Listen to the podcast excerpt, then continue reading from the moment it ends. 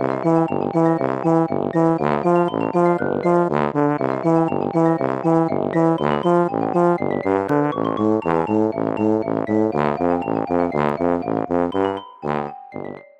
家好，我是帅帅。大家好，我是 GoGo。欢迎收听你的宅友已上线。今天是 BL 特辑，继 EP 六十九分享演艺圈 BL 作品之后嘞，今天我们要分享的是以职场为背景的 BL。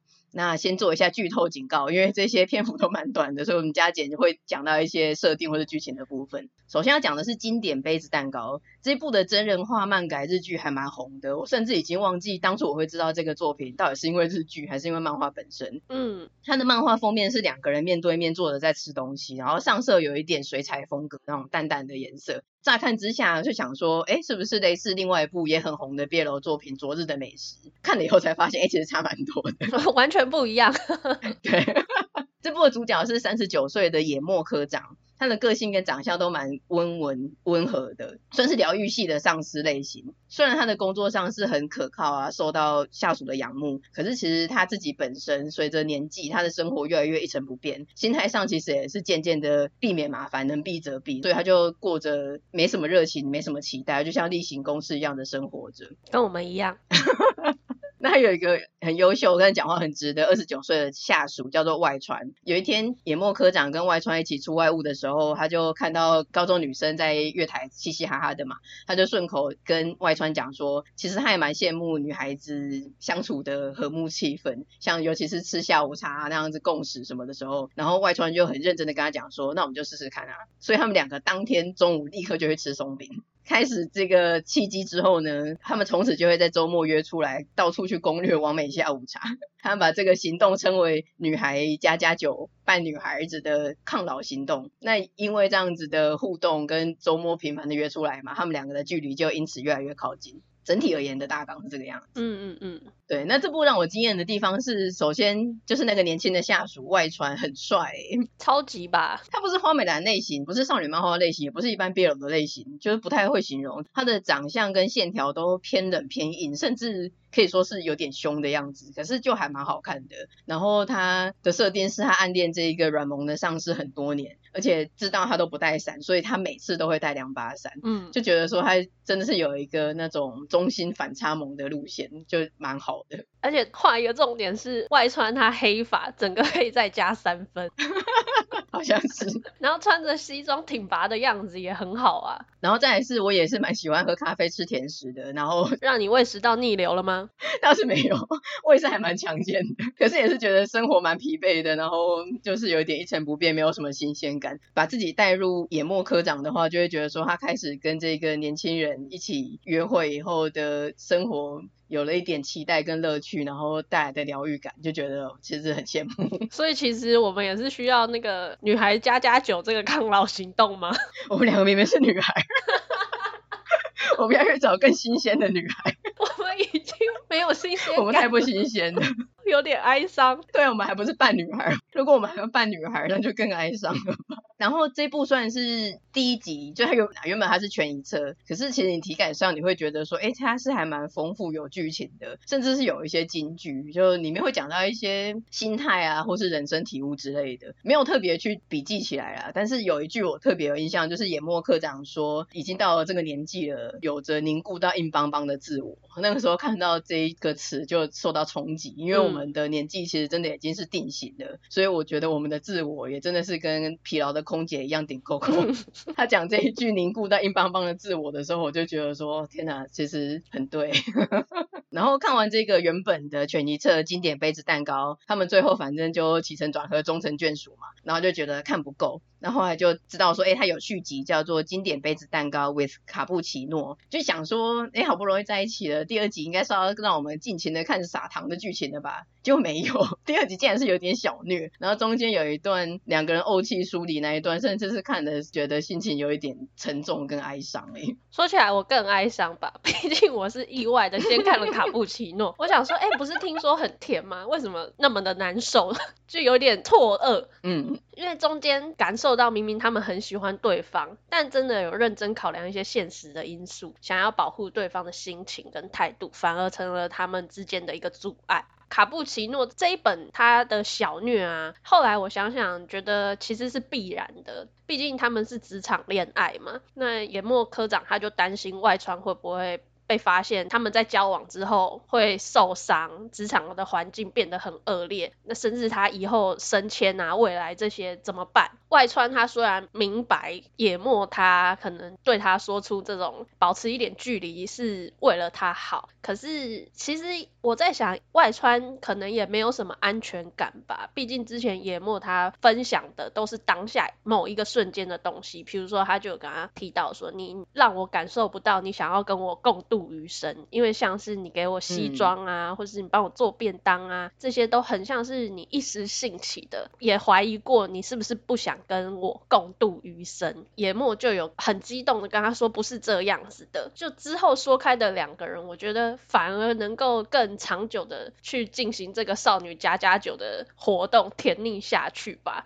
因为。这个真的不讲开，我觉得对他们两个来说也会是一个心结。对啊，就像你讲的一样，比较写实啊。毕竟他们就是有年纪的差距，又是同一个职场之类的。如果你要说，哎，两个人都不在意，就这样自然的没有想到未来的事情继续进行下去，说实在是不太可能。这确实是虐，但是写实，然后也比较有合理性。不过整体而言，这部是真的蛮推荐的。它的画风跟剧情都还蛮细腻的。基本上我的主观 观察是看过的都说棒。对啦，只要小心一点，先从正常的步骤，不要像我一样从 with 卡布奇诺开始看起。你都会觉得蛮甜的。对，第一部比较甜，大家应该都是一开始被第一部惊艳，但是喜欢第一部就会看了第二部这样子。嗯、以我们今天的职场主题来说呢，它的组合是中心傲气下属年下攻跟疗愈系上司的组合。另外再加码推荐一个，这一部是西装控的福音，甚至里面他们都穿的极度西装笔挺，不是只是衬衫偶尔披上西装哦，他们常常都是穿着三件式西装。对，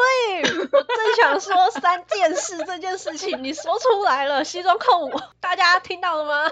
因为我本身也是一个西装控，所以我那个时候看的时候就觉得说一定要推荐你啊，就是基于各种因素，你应该就是会喜欢这一部。而且他们有时候外出或是呃持续进到冬天的时候，不是会穿风衣外套嘛？也很推，西装外面穿的风衣外套也很推，真的是挺拔。然后那个时候看了这部以后，就觉得说这一对的颜值跟个性都很不错，应该有上一些排行榜吧。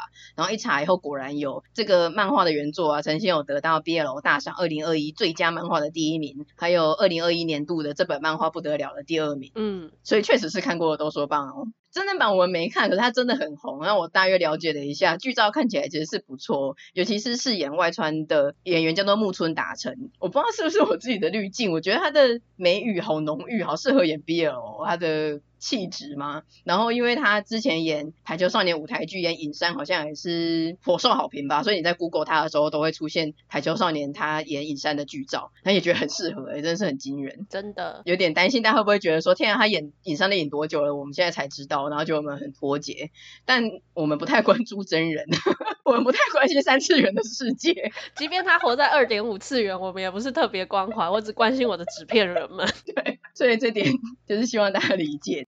然后再一部是叫做前辈，这不叫恋爱。他的主角叫做柳赖，他是一个工作经验丰富的戏剧动画设计师，人是很亲切啊，但是他就是人际关系的距离有一点近。你要说的话，也可以说他就是装熟这样子，讲比较难听一点。那他公司进了一个新人，叫做金田。他身为金田的指导前辈，他就很想要跟他打好关系。可是金田却一直跟他保持一定的距离，甚至直接跟他说出：“可以请你尽量不要跟我有肢体接触吗？”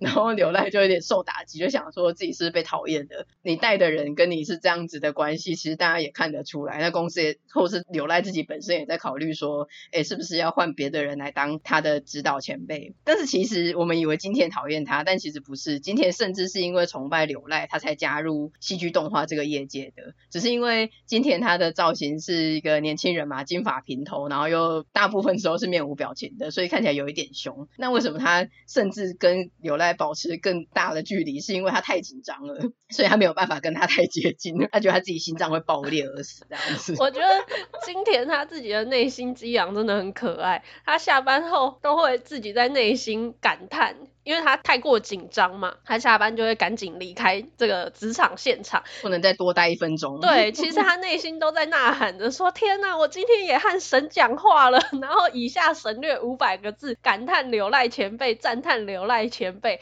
他觉得说自己身为平凡人，真的可以跟他这么神圣不可侵犯的神说话吗？也就是因为他对于和神之间的距离感，真的不知道怎么拿捏才好。他甚至会幸福困扰到打滚诶，我觉得这超好笑的。然后刚刚讲的柳赖，他其实看起来轻浮，也确实有过一段放浪的岁月，所以其实他对于关系啊，或是距离都比较开放。然后有一次就 也是有一点 BL 老套的剧情，在部门聚餐的酒后就亲了金田，嗯，那他们两个的关系就开始有了变化。基本上这部的展开是这个样子的，所以整体而言，我们就来再度的一句点评呢，就是优秀轻浮，但是其实有在逃避某件事情的前辈。跟纯情专情又认真的腼腆后辈，在戏剧动画公司的办公室 BL 故事，一句总结 就是这个，这超长的这一句。不要停止就可以说它是一句总结。然后这部的优点的话是两人的外形都算是我喜欢的，而且柳赖人设是轻浮帅哥嘛，哎，真的是还蛮帅的。不是还蛮帅，是很帅，好不好？我觉得他简直是潮到出水，他那种游刃有余的帅哥感真的太强了。而且我觉得他职场设定在 CG 动画师这一点也真的很棒，因为柳赖真的很适合当设计师，哎，对他真的帅。当初会看这部也是漫画封面，觉得他很帅。嗯，觉得哦，这个画风可以看哦。然后金田的话，我是觉得有一个既视感，疑似觉得是学员奶爸的虎太郎长大以后，因为就是金发平头啊，然后疑似那种面面无表情啊，他其实是很腼腆的孩子。但我就有点想说，哎，那个虎太郎那么小，然后把他想成毕业老的这个小受，到底是是不是我自己的错觉？对，然后就跟你确认像不像？但是我没有想到你甚至是不确定自己有没有看过学员奶爸，所以。我们这个确认的前提真的是有够复杂的，所以我就放弃。我跟那个广告一样，好像有，又好像没有。对，我本来以为是会跟我讲说，哎，有像吗？像在哪里之类的，也甚至问我说，哎，我有看过吧？我想我怎么知道你有没有看过？但我还是蛮在意这个类比的，所以希望两部作品都有看过的听众可以私讯或留言告诉我们，你觉得有像吗？然后另外这两个人的性格都算是蛮好，也蛮直接的，而且对彼此都是着迷到不行。我这边讲的到不行，不是我常常的口头禅，是真的 literally 到不行。两个人都超着迷于对方，那他们办公室两个就坐在隔壁嘛，所以他们对于自己的左边或是右边是对方这件事情感到安心，我觉得哎也是蛮好的，就真的很像办公室恋情的那种嗯归属感嘛之类的。嗯，而且我觉得也真的很为对方着想啦。柳赖他虽然轻浮，可是他毕竟还是前辈嘛。那后来两个人又确认关系之后，其实，在金田他对于职涯上有一些选择的烦恼。他虽然希望说金田可以一直待在自己的身边，却还是有好好的回应对方，甚至最后还承诺了他说：“我未来会打造一个能够让今天你回来跟我一起工作的地方。”创业，对，就是要创业。我觉得算是双向成长的这一点，也让我觉得很棒。嗯，然后这一部。跟上一部一样，原本是全一册，但是后来就有出一篇续集，叫做《前辈这不叫恋爱》，Brush Up。然后我真的不知道这是巧合还是一个新的趋势，就是都是走一加一路线，嗯，然后书名都有点微妙，气氛上有相关，但实际上好像又不觉得真的是完全有点提到或什么的。尤其是这一部，我真的不懂为什么叫前辈这不叫恋爱。我个人会建议他应该要叫做如果这都不算爱。哎、欸，我觉得你取的比较好，前辈。如果这都不算爱，又很老了。对，然后这部有真人版，然后我另外一个震惊的地方是，现在几乎比较有名气的 BL 都会出漫改真人版的日剧，我觉得真的是蛮惊人的。BL 现在就是一个大事嘛。然后下一步我们先不说书名，直接进入大纲。他的主角叫做乔元，他是一个平凡的上班族，做事不得要领，所以常常被他的上司白赖先生要求他的企划要重做。嗯，那乔元他唯一的娱乐呢，就是打线上游戏。然后他后来就跟这近年这一年内在游戏中认识的网友乌马很聊得来，所以他们就常常边打游戏边跟他抱怨他的上司，很聊得来的两人后来就决定说，哎，要约线下见面。那当天乔元先到嘛，然后就跟乌马在讲说，哎，交换电话啊，这样子，不然讲个地点，等一下这个咖啡厅人很多，你也不知道我是谁之类的。嗯，所以交换电话的时候，那个乔元的电话竟然显示来电是他的上司白赖先生。乔元本来还很焦虑，想说，哎，这个死上司怎么在这个时候打来？这样子他就会战线中，他没有办法接到乌马的电话，心急如焚，就没想到出现的就是他的上司白赖先生本人，完全是大型社死现场。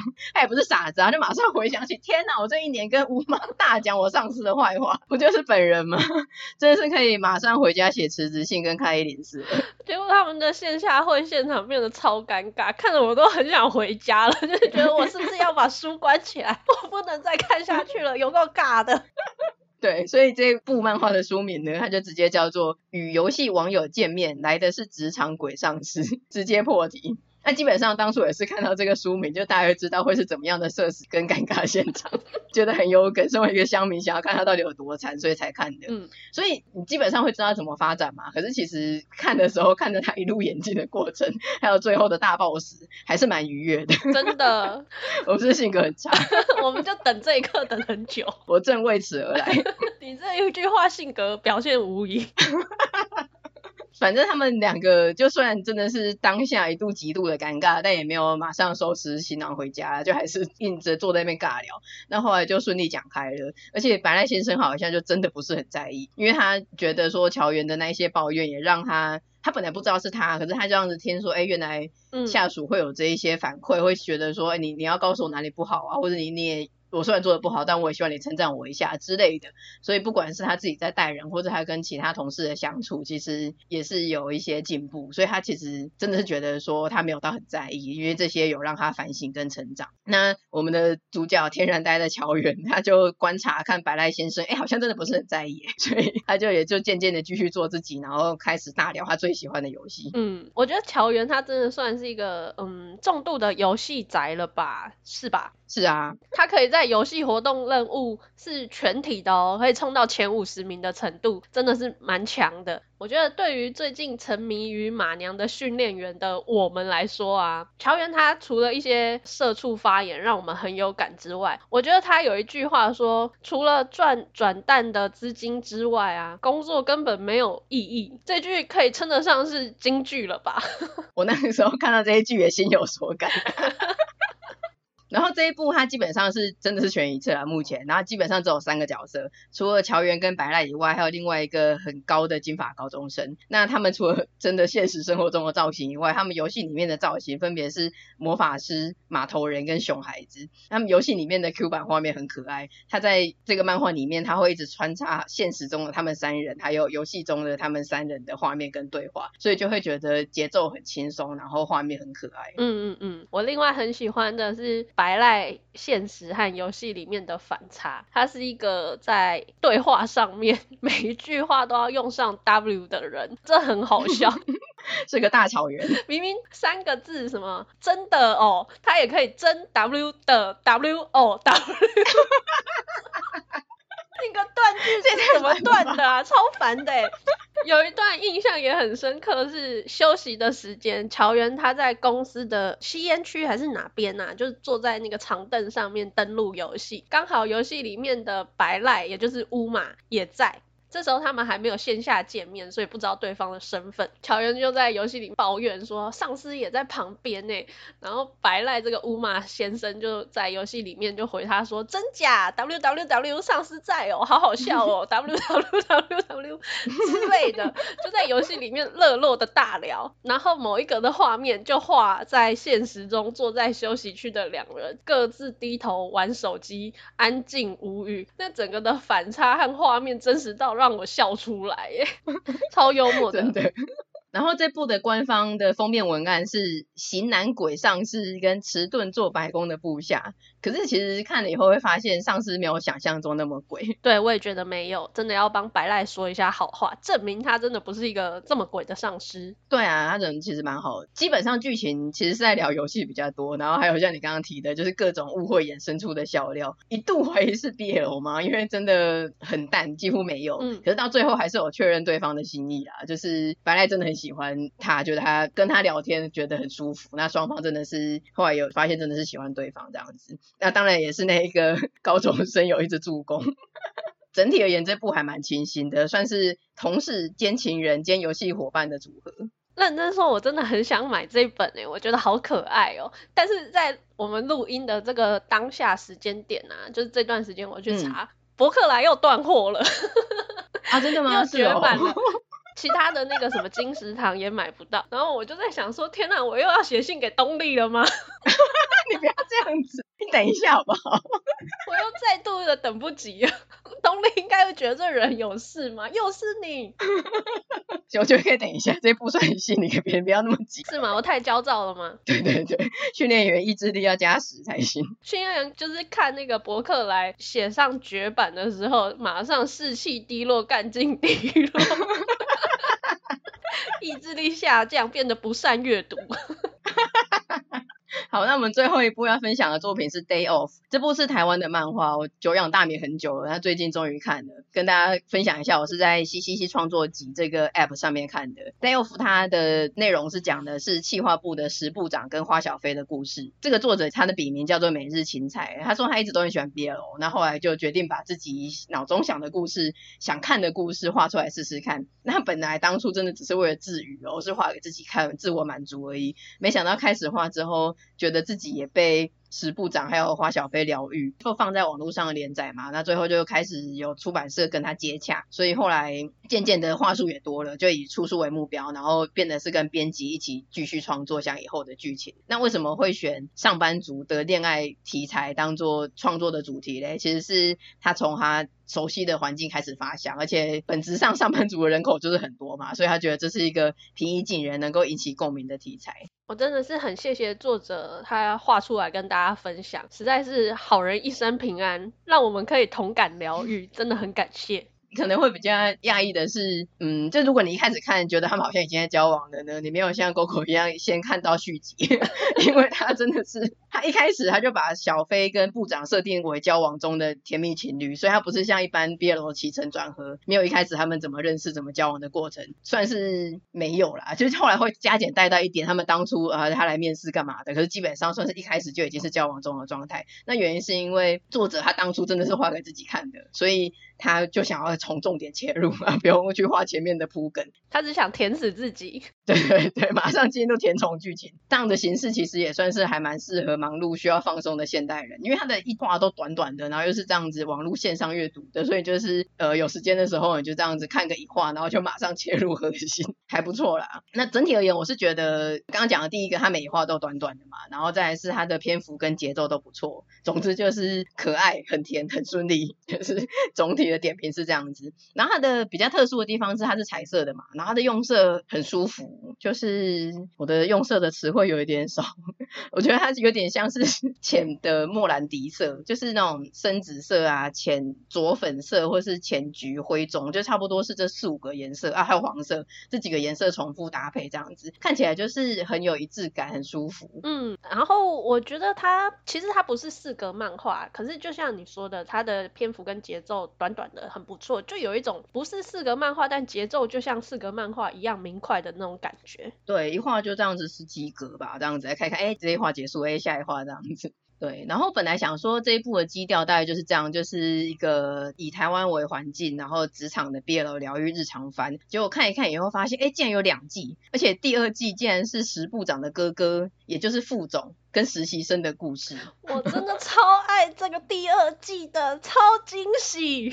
对，然后我那时候看到的时候，反正是震惊，因为我就没有先查嘛，我就是直接看，然后就想说，天啊，第一个我本来一直以为就是一直是石部长跟小飞的故事，没想到会有第二季，然后第二季主角竟然是严肃，而且呃，从第一季看起来感觉应该是异性恋，然后单亲育有一子的副总。想说，嗯，找他来当主角会不会有点勉强？但没想到异常的猛哎、真的，哥哥真的太棒了，太棒了，棒到我没有办法用其他的形容词汇再度言语评级。可是我也想问你，就是 你觉得真的很激动，但是呃，我当初会推荐你也是觉得说副总没戴眼镜的时候，有一点像《间谍加加九》的黄昏。你是因为这个原因有加分吗？还是是副总本身的魅力呢？我觉得是副总本身的魅力耶，他的反差还蛮极大的。他平常就是很。很不苟言笑又严肃嘛。但其实他有很多事情他也不想做啊，比如说他觉得为什么总经理又要搞一些尾牙活动，而且要主管来做这件事情，然后他就想说最好那一天就世界末日算了。其实他有一些不想做的事情，然后他也有一点笨拙嘛。嗯，他常常被实习生抓到说他的那个蓝牙耳机没有连上线，于是就会有一些 他在听的音乐流露出来，就有一些小细节，我觉得副总真的很可爱，就是工作上很干练，可是生活上有点粗鲁，对这些年轻人的玩意儿不太灵活。然后那个年轻的实习生呢，他虽然就是表面上面无表情，不知道在想什么，实际上很直接，甚至有点白目，然后都会在心里做一些有点贱的吐槽。所以他们这对的组合互动就是蛮萌蛮好笑的。对啊，而且那个实习生除了内心的吐槽之外，我觉得他自己有一个笔记也很好笑，就比如说他都会笔记说副总喜欢听 Baby Shark，副总喜欢兔兔，就是会记一些奇奇怪怪的东西，你就觉得啊好可爱哦，很好笑。而且他还有自创一个 LINE 贴图，就是这段也很好笑，就是他们后来会传 LINE 嘛，然后副总就发现实习生怎么常常就是一直在传这个像死人的贴图，很爱用这样子，然后他就点进去看，就就发现那一个。呃，那也不是会有创作者的名字吗？真的就是临时，然后想，哎、真的是他画。这个贴图叫做“像死人的日常”，而且就是在我们现实世界的赖贴图的商店真的买得到，哎，超级好笑。这组真的很可爱，我那时候看漫画的时候就觉得好想买哦，所以它有出的时候我真的好开心哦。真的，就是现实跟二次元之间重叠，而且那个作者明明很会画画，可是他的这个像死人的日常就把它画成那种不会画画的人，然后用的画的有点沙雕，那个线条都不太一致，然后很简单的线条，真的超级可爱的。除了这个赖贴图以外，就赖贴图本身真的就是一个亲切感嘛。然后还看到什么副总不小心用兔兔贴图，然后收回，但已经被看到了之类的。对，还有一些其他的亲切感，例如上计程车说：“哎，司机大哥，我要去什么路之类的。”然后还有他办公室很爱点手摇杯啊，或是一些台湾的用词之类的，就真的觉得就像之前看神之乡一样，就觉得看台湾的漫画真的特别有一种亲切感，也不知道怎么说。嗯，就有一种共鸣。嗯。这一部比较跟办公室相关的部分，有一个地方也是触动心弦的呢，就是实习生他把副总给的小饼干放在办公室的荧幕旁边。我觉得这种职场的小细节就让人很有共鸣。你喜欢的人的给你的东西，或者是你在办公室你会想要放个小盆栽、小扭蛋放在荧幕面前，就是你余光可以看到，让你心情比较好的这种。这个我觉得就是你用办公室当主题，然后会让人有共鸣的一个小环节啦。嗯，突然想到有一个他们职场上。面有一个戳到我的笑点，是他们公司真的很爱办一些无为不为的活动。他们有一次就办了万圣节的 cosplay，然后有一个同事他就扮明代，真的是太好笑了。他就穿着竞选背心，上面还写着台北市议员某某某，我觉得有够专业，真的很烦。而且我觉得这个梗很可以，因为我刚刚不是讲他前面都是用几个固定的呃浅莫兰的颜色吗？可是这个竞选背心，他整个用一个亮桃。对 对。就是很刻意的选择啊，超好笑。那个作者真的很多小细节很可爱，真厉害。哎呀、啊，然后这部的官方的宣传词是闷骚实习生跟高冷副总一首歌的时间酝酿他们的低调秘密，这写的超好哎、欸，这我都不用自己想，直接用他们的，他们想的比我还好。真的好的不能再好。但是我刚刚疑惑的是，实习生竟然是写在前面呢、欸？哎、欸。那我们就可以，怎么会？你说的很好哎、欸，怎么不会？这一部目前还没有，还在连载之中。然后，因为我们看的时候，Day of 第一部已经完了嘛，所以就这样顺顺的滑，顺顺的滑。然后那个时候看到第二季，哎，竟然还没有的时候，我真的手手指颤抖，想说天哪！第二季很好看的，有点，因为第一季就是顺顺的看，有时间就大家翻一下，然后第二季是有一点上瘾。真的，我还想说，哎，奇怪，我怎么会点错？为什么跳出来是图片？结果点了两次之后，发现不对劲，竟然是因为还没有连载完。当下真的觉得很悲愤。对，而且他们真的算是还没有真的发展，他们只是开始了有一个一首歌的时间的低调秘密。可是，嗯，真的恋情上算是萌芽而已，还没有发展。然后我也在想说谁是攻受，但你点出了一个官方的说法，哎，这样子我就可以知道要站哪一边了。什么叫站哪一边？我懂了，你明白吗？我明白了。这一部我自己想要自夸的一点的是，就是我之前在某一集里面我讲过，《月亮代表我的心》是一个连外国人都会唱、全世界传唱率最高的万用曲，是不是？我觉得我的社会观察真是很准确，我觉得我很骄傲。真的，你好厉害哦！可是我也以为副总应该要选世界末日的，没想到。没想到他很中庸中肯的说了，在那个尾牙场合唱世界末日不太好吧，所以他还是选了 对月亮代表我的心。不愧是副总，不是那种白目艺人，人家的婚礼或是尾牙唱一些那种比较不祥的歌。真的，解释一下，就是他们他们刚刚这个一首歌是直接酝酿他们低调秘密，还有什么月亮代表我的心这件事情是呃他们的总经理逼迫。高层主管要在尾牙的时候表演，然后副总要表演歌，但是副总人生最大的罩门就是唱歌，他不会唱歌，所以他才跟这个实习生有一段唱歌教学的一个小秘密。那后来他们选择的歌是《月亮代表我的心》，嗯，因为很简单。我最后想要问你一个问题。嗯，你记得我们有做过自己的 BL 版的二 D 吗？当然记得啊，我是怎么了？我也不记得？你不觉得你很像小飞，我很像小石吗？哎、欸，好像是哎、欸，尤其是你超像小石的。对，而且这就可以解释为什么我这么爱副总了吧？我不知道你关联性在哪里，因为我的官配就是副总啊，好像是哎、欸，因为你毕竟你身为一个小时的话，你你的官配就是副总，而且我真的长得就是小时一模一样，然后你的头发就是小飞，真的哎、欸，好像哦，你那个图的个性看起来也很像小飞。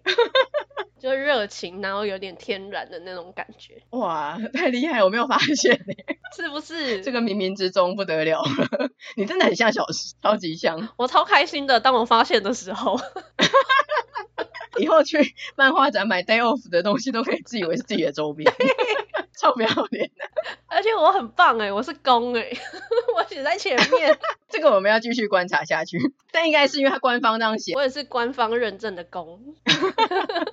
今天这四部真的是不管是画风还是内容都蛮好看的，觉得今天这一集也是含金量很高啊，推荐给大家。嗯，那也在这边欢迎以及征求大家可以推荐我们其他优秀的 BL 作品或是优秀的台湾漫画。好，那今天这集就差不多到这边。喜欢我们的内容的话，请追踪我们的 Podcast、Facebook 跟 IG，还有将我们节目分享推荐给亲友。你的好在有需要你的支持和推广。也请在 Apple Podcast 给我们五星的评价哦。那就下次见啦，拜拜。